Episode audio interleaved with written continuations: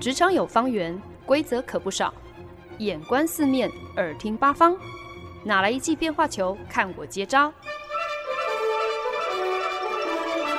那些老外教我的事，和你 Easy Talk Easy Work。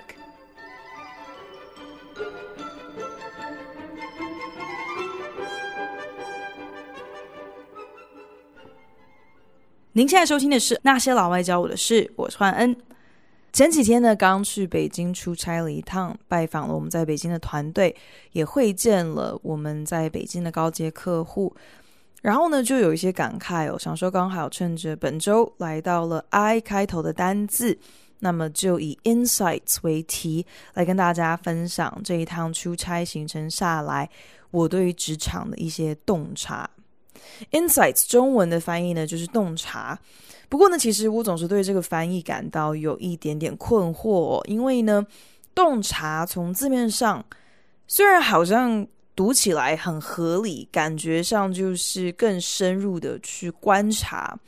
可以透析一件事情各种的缘由。不过呢，与其说这是一个动词，其实 insights 在英文的用法更贴近理解、明白的意思。当你获得 insights，这意味着你对于某一件事情有了一个更深入的认识跟了解。你更具体的明白了一件事情之所以会有这样的发展，或者是消费者之所以会做这样的选择，你明白了他们背后那些最根本的动机还有初衷是什么。所以呢，好的 insights 是要能够付诸行动的，能够进而带出具体的效益。比方说呢，前不久我帮忙支援了一个案子，那因为呢，这个客户是卫生医疗产业的一个跨国企业，所以呢，我们的团队为了要能够提供一些作为创意跳板的范例。特别分享了一个例子哦，提到说某一个医生世家出身的电玩工程师，他的爸爸妈妈、他的兄弟姐妹全部都是医生，唯独他这个不务正业哦，就是变成了一个电玩工程师。可是呢，他始终抵不过他医生爸爸时不时对他的唠叨哦，总是。问他说：“可不可以拜托你发挥一下所长，来造福一下我们的医疗产业？”所以呢，这位电玩工程师就开发了一个专门针对医生的手机游戏 APP。这个手机游戏 APP 呢，提供了四款模拟特定手术的关卡。背后的 insights 其实呢，就是取决于这个电玩工程师他意识到。医生呢，常常在琐碎的休息时间当中，不是赶快拿来睡觉补眠，就是在那边滑手机。那既然如此，何不让他们可以更有效的，甚至是更有意义的来利用这些零碎的时间哦？透过这个手游 APP，等于是可以帮助医生继续有趣的好玩的。去演练一些很复杂的手术流程哦，其实好像是在打游戏，可是实质上是为他们的专业、为他们的工作的内容是有帮助的。可见得，当你能够掌握到正确的 insights 的时候呢，这些关键的洞察不仅可以转化成创意的点子，呃，可能可以改变我们看待某件事情的角度。帮助我们做出更精准、更正确的判断，还有决策，甚至还能够带出意想不到的收获。我这一次北京出差，刚好是搭上了我们纽约团队亚太视察行程的一个顺风车，所以呢，就有一个很难得的机会，觐见了我们客户端在大中华地区的行销长。同行的我的澳洲老板，他早就跟我天花乱坠的吹捧过这位女行销长哦，说这位中国女士高雅有品味，每一次出场的时候总是让人惊艳哦，而且呢，在中国业界的女性领导圈中，更是一号响当当的人物。待我见过她本人之后，还真是名不虚传哦。不过最让我印象深刻的，并不是这一位女行销长她的打扮有多时髦，或者是她的英文怎么样子流利。最让我折服的是这个高阶客户，他可是有备而来的。说起来，我们这趟行程可以说是 B 公司全球总部跟亚太总部协力访问中国客户哦。与其说是视察，其实不如说我们真的是来跟我们的中国客户来把钢筋的啦，就是亲自现身来替客户嘘寒问暖喽。为了要让中国客户可以觉得自己还挺重要的啦，让他们明白说今天他们中国市场的需求。那不仅仅是我们北京团队的责任，还有义务哦。我们北京团队背后还有 B 公司的亚太以及纽约团队的加持，做他们的后盾。基本上就是要再一次让我们这个长期的全球大客户知道，即便今天你们是八竿子跟美国打不着边的中国市场，我们从亚太、从纽约也绝对是全力支援的。所以。你们跟我们的合作绝对可以放一百二十颗星，所以相对来说，其实要在这这场会议上头要有所表现，要有所预备，这些压力其实应该是完全落在我们头上的。毕竟我们是来拜访客户的。可是有一些出乎意料的是，全中国首席行销长的这个高阶客户，他对于全球总部雏形都尚未拟定的一个最新指导方针，竟然是了若指掌，能够非常清楚地告诉我们这些方针当中哪一些，就他看来是合乎中国市场需求的，又是哪一些是他没有办法配合的，而背后的原因，背后他的困难又是什么？看他的一个半小时会议当中，虽然其实根本就没有轮到我说话的份哦，我不过是一个小跟班。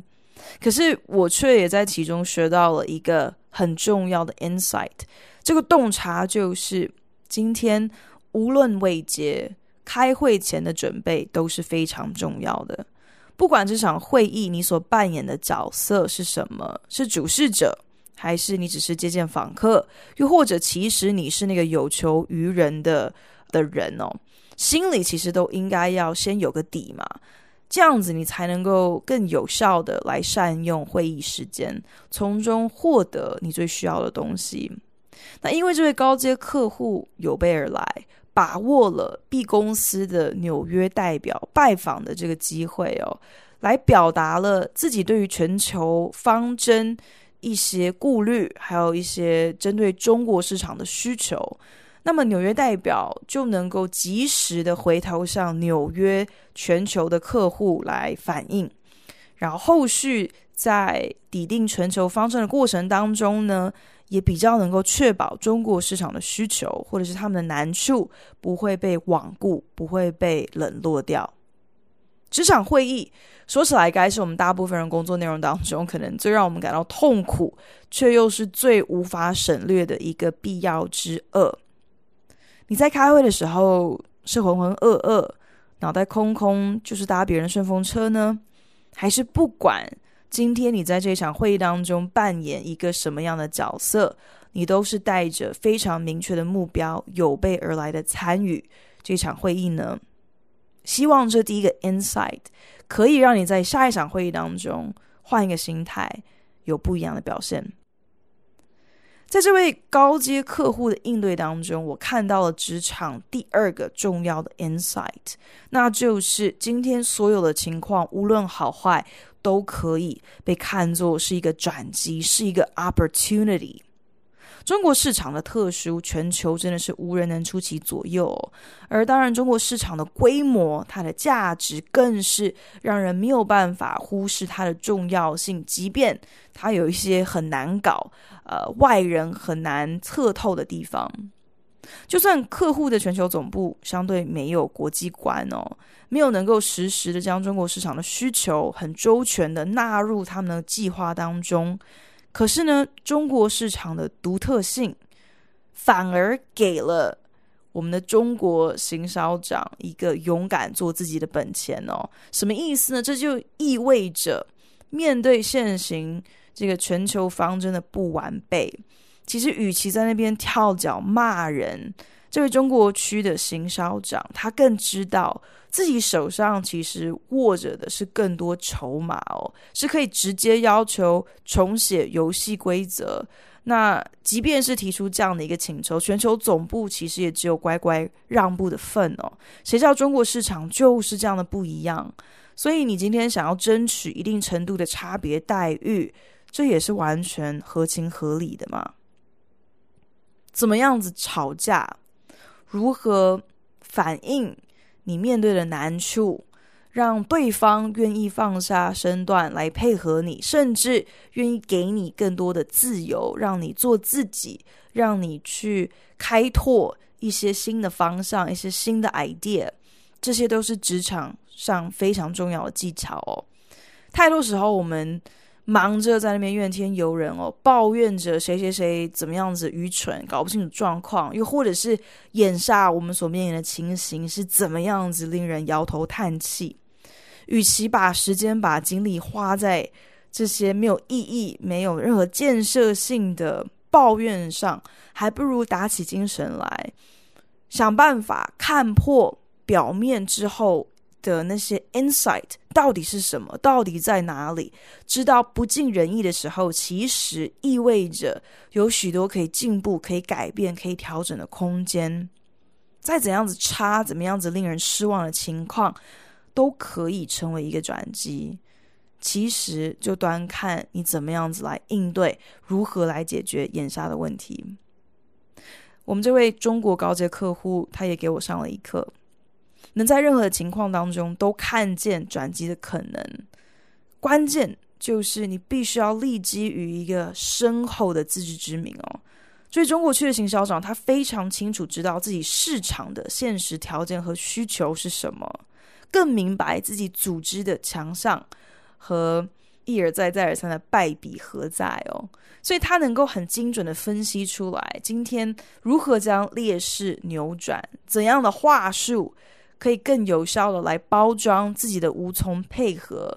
并不是出自于他不受控制，或者是就是想要去搞一套跟全球不一样的东西哦，而是很纯粹的，我只是想要反映。我们现实条件的不同跟限制，我只是想要一起来集思广益。你所提出的这个全球方针，现行如果不适用的话，怎么样子调整是中国市场可以接受、是可以套用的呢？所以呢，在这边跟大家分享的第二个 insight 就是，你自己现在在职场上所面临的状况，不论好坏。你是否已经做足功课？你充分了解了其中的每个环节、每个条件、每个限制？你对整个局势已经了解到，你能够一眼就看出转机何在，然后也知道说要如何慢慢的去引导身边的团队，可以和你一起找到那个对的转捩点，然后重新一起校正，指向一个对的方向。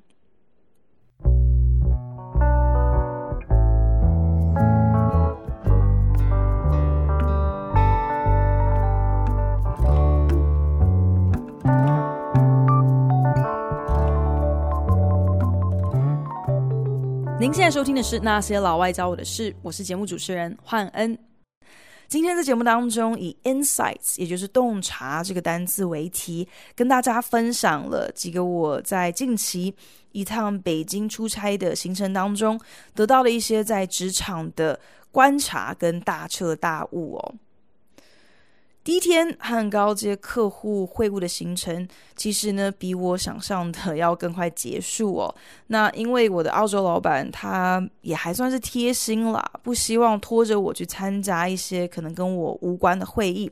所以呢就特别恩准我可以提前离开。那刚好呢，我们呃纽约总部专程飞来进行亚太视察的媒体资深副总，他呢也获得了可以早退的这样的一个差事哦，所以呢，我们两个人就作伴，先行呢从客户那边返回到我们的北京办公室。可是呢，因为时间太充裕了，我们两个恰好后续都没有什么会议哦，然后也没有什么很迫切的工作，干脆结伴一块去觅食去午餐哦。这个情况其实说起来也算是蛮尴尬的。那虽然呢，我还在纽约办公室的时候，其实跟这个媒体资深副总有过几面之缘，可是说真的，我们真的是一点都不熟。我从来也没有跟他一起共事过，所以我们彼此的交集其实是很有限的。他算来其实就是我们服务全球客户的纽约团队当中，他就是我们最高阶的媒体主管了，等于是他算是管遍布全球的所有专门为这个客户做媒体的同仁哦，所以可见得他是一个。什么样子等级的大番薯哦？所以忽然之间要我跟这样的一个 level 的人要一对一一起打发好几个小时，其实我觉得听众朋友光是用想象的，大家都已经可以感受到那样子的一个难为情了。更雪上加霜的就是呢，我们莫名其妙的竟然挑中了一间王品牛排馆用餐哦，所以大家能够想象。你今天要跟一个自己超级不熟的高阶主管共进一顿副餐前酒，还有开胃菜，还有甜点的牛排午餐，大家可以想象这个画面吗？可是坦白来说，整个过程并没有自己想象的那么尴尬耶。媒体资深副总呢，也算是一个好聊的人啦。可是呢，我觉得在这个过程当中，我领悟到的就是与人互动的关键 insight 在于，你是不是有主动表达，你有兴趣想要多认识对方，你是不是有替别人做球、开话题，顺着对方的兴趣来聊，然后你是不是有专注的去聆听？如果有办法做到以上这一些的话，那其实就没有什么话不投机这种事。这个 insight 说出来好像没什么了不起哦，想办法了解对方，想办法照着对方的兴趣聊天，想办法聆听。可是平心而论，我我真的不觉得我们现在这个世代的人有具备这样子的一个能力，可以针对他人的喜好还有兴趣做球开话题，而且还可以这样子细心。诶，我觉得。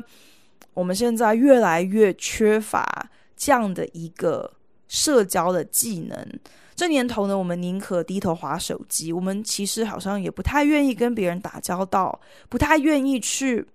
冒那个风险，面对面的摸索。我们今天跟眼前这个人，我们之间的交集到底是多是少，有没有延展的可能？虽然差不多。两个小时的这个四目相交的牛排午餐，真的不能说是跟高阶主管互动的首选哦。可是我很认真的要问听众朋友，你们觉得用一顿午餐的时间能够多认识一个人呢？对我来说，跟这位媒体资深副总裁。一顿午餐下来，我从对他完全一无所悉，到我现在知道他的配偶是知名会计事务所的律师，一个礼拜呢能够在家工作两天，所以呢两人照顾了多年，目前刚满四岁，名叫奶油杯的爱犬，就不需要天天送狗狗托儿所。奶油杯呢是黄金猎犬跟贵宾犬的混种，一身的黄金绒毛真的就像是一只金黄色的拖把头哦。可是即便如此，看起来毛好像很多，可是它完全不会掉毛诶。所以呢，就算是平常可能对狗会过敏的人，碰到了奶油杯也完全不会有问题。奶油杯呢，平常没有什么特别的兴趣，最喜欢呢就是睡觉，所以难得要去上狗狗托儿所的时候，反而常常会一不小心就放电过了头哦，就是可能在托儿所又跑又跳又追又赶的，所以回到家真的累趴了，就是想睡觉。可是呢，奶油杯也挺有趣的，就是可能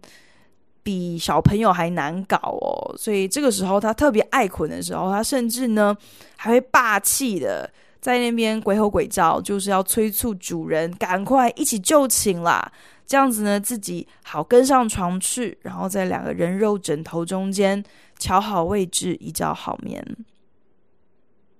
当你发现一个会让对方眼睛发亮的主题的时候，顺势追问下去，就尽量将话语权礼让给对方，你就负责听跟问问题就好了。其实这样的一个互动方式，可以第一个就是在很短的时间获得非常大量的关于对方的资讯。第二个就是，我觉得你可以大幅降低无话可说、聊不来的窘境。可是呢，这个 insight 要能够成功的关键就在于你必须要诚心做到一个无私、一个彻底发挥内在好奇心的境界。你在你的生活、你的职场当中，在和不熟的人互动的时候，你是不是有尝试过主动的将镁光灯聚焦在对方身上，诚心无私而充满好奇心的去挖掘对方所感兴趣的事，然后让对方大方分享，自己则是闭上嘴专心聆听呢？试试看去执行这么一个简单的 insight 吧。不仅能够化解掉无话可说的尴尬场面，说不定你还因此能够多认识一些有趣的朋友呢。来自纽约办公室的媒体资深副总，在分享完了我们全球团队的目标宗旨和他对于这一年所设定的一些想法还有期许之后呢，特别开放了一个问答时间。可是亚洲人嘛，就是特别害羞咯，所以真的很不擅长在公共场合跟高阶主管有什么太直接的互动。所以呢，开放问答时间之后，就是一个可以预期的鸦雀无声。好在呢，这个北京团队的大头也算是比较有担当哦。这时候呢，就举手发言，代表了手下这些年轻的喽啰，提出了一个其实是。蛮重要的问题，那就是这年头，其实不管是哪个公司行号，谈到留才这档事，其实真的就是最让人头痛。那你就更不要提像我们这种吃力不讨好的广告公司生态哦，很长。特别是如果你是大学刚毕业、二十几岁的年轻人，你来广告公司，好歹就是待个两年。差不多，其实就可以走人了。所以在这样的一个情况之下呢，那北京团队的大头就主动提及啊，希望纽约办公室的这个媒体资深副总，可不可以分享几个有说服力的理由，来鼓励北京团队年轻同仁，不要急着跳槽，不要轻易的就放下现在手上的这个机会，这份工作。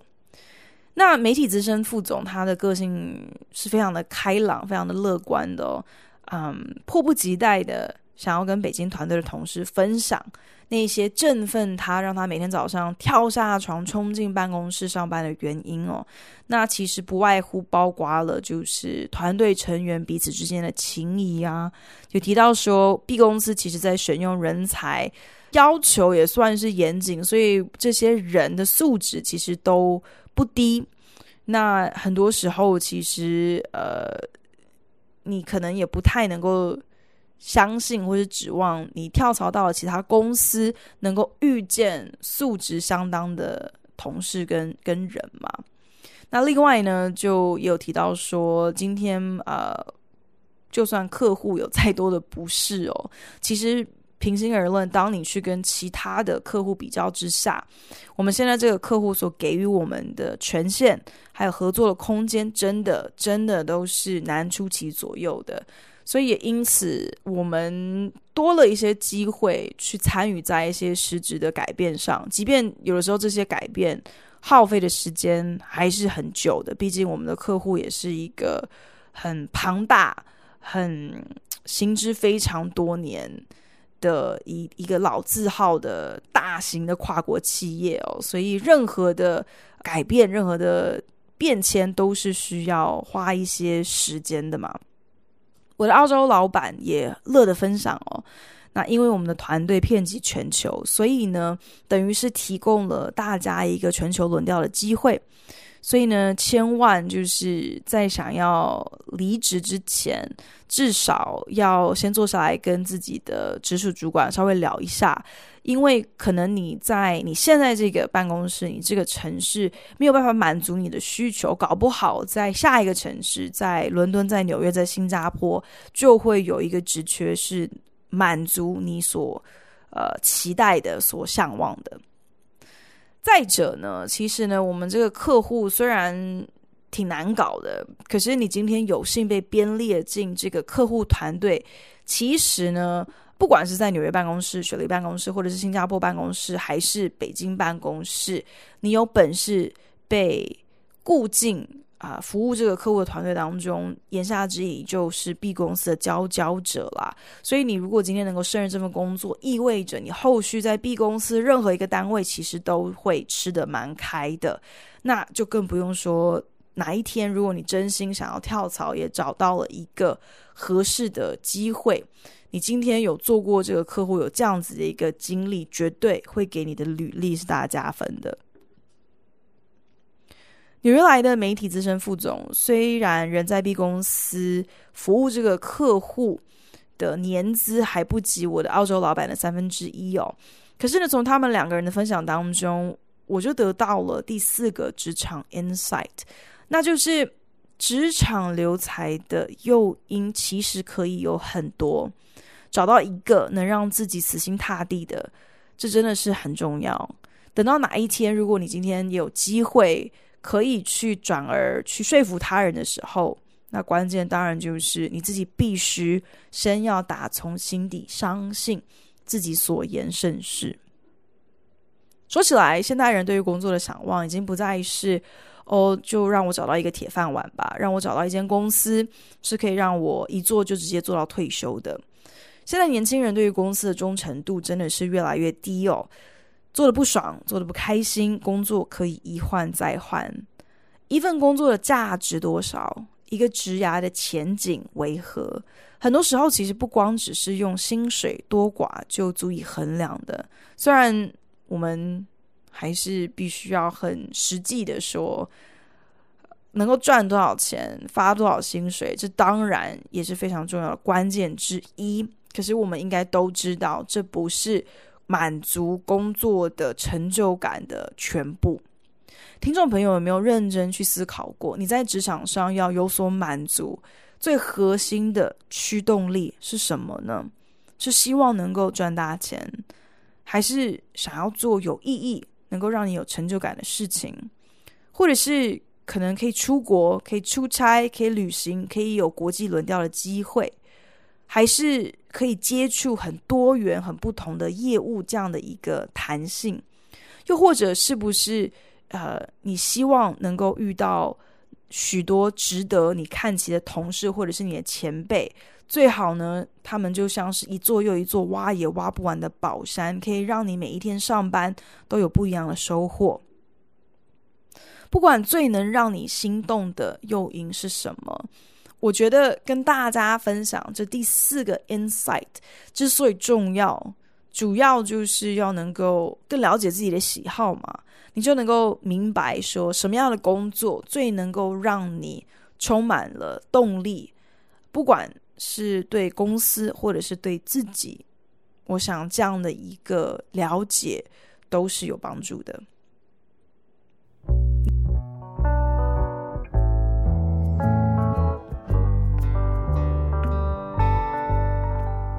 本节目由好家庭联播网、台北 Bravo FM 九一点三、台中古典音乐台 FM 九七点七制作播出。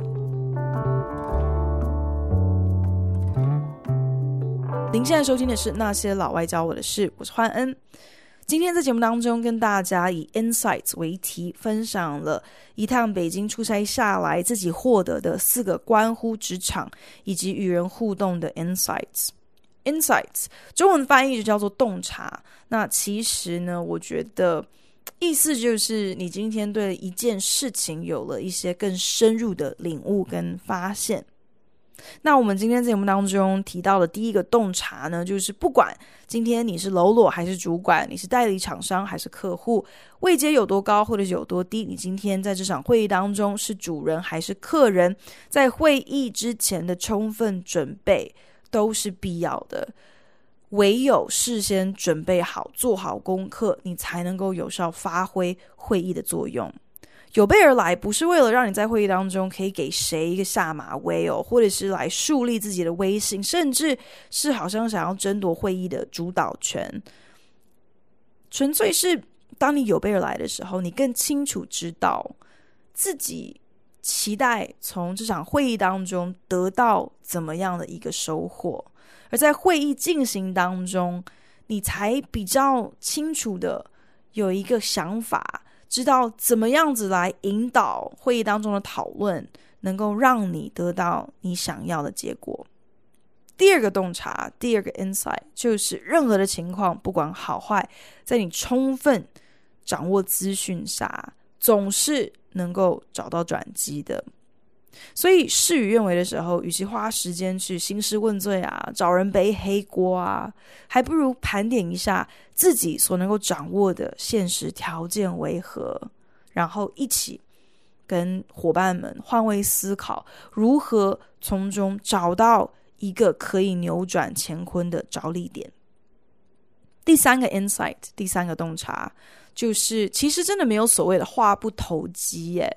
真正的问题应该是你到底够不够无私，你够不够好奇，你有没有认真的依照对方的兴趣去做球，去开话题，有没有认真的聆听？我们现在讲求的就是一个一见搞定、一键到位的便利哦。宁可活在自己的小小虚拟世界里，也难得有机会有那个意愿，在真实的人和人之间的交流上去赌一把。天知道，因为这样的一个惰性哦，我们因此错过了多少有趣的人跟话题呢？北京出差的第一天晚上，新加坡办公室、纽约办公室还有北京办公室的同仁齐聚在一家知名的火锅连锁店共进晚餐。用餐期间呢，我们是中文、英文双声轨道在交谈哦。席间，来自澳洲的我的老板以及来自纽约的媒体资深副总。就忽然间啊、聊开了，轮流开始分享他们自身或者是朋友之间耳闻的各种荒诞事情哦，像是在飞机上遇到睡梦当中吐了自己一身却还没有醒过来的旅客哦，或者是那些喝醉酒因而搞得头破血流都还不自知，甚至是不小心 睡错家的配偶，他们的各种夸张行径哦。就这样子一搭一唱的闲聊，顺着彼此的喜好打开了话匣子。我们这边一个小小联合国的聚餐上，我们因而找到了彼此的共通点，是远远多过彼此之间在语言、在文化上头的差异。第四个 insight，第四个洞察是关于职场留才的诱因，了解一份工作为何吸引自己。不是要你好像一辈子就始终效力于一间公司哦，而是要你好好的扪心自问，自己要的到底是什么？倘若哪一天真的必须要跳槽的时候，你才不会饥不择食嘛，你才不会好像没个原则、没有任何标准的什么什么阿猫阿狗的公司找上门来，你就都接。那这样子的情况之下，难保不会很快的又落入一个工作不顺。呃，不爽，想要辞职，想要跳槽的这样的一个循环。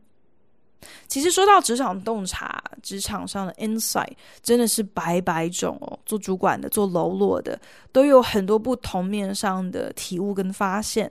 那今天在节目当中，其实很简单的分享了几个，刚好是我在出差过程当中的一些小小的感慨，还有收获吧。那希望多少也有让听众朋友可能对自己的职涯有一些不一样的洞察跟看见。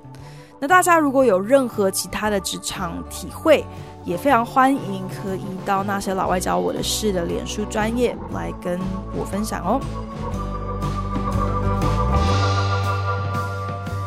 对了。如果您是用 Apple Podcast 听这一集的话，请帮我评分五颗星或留言。如果您是用 Castbox、Spotify 等 APP 平台收听，也请你帮我分享给您的朋友。那我们就下一集再见喽，拜。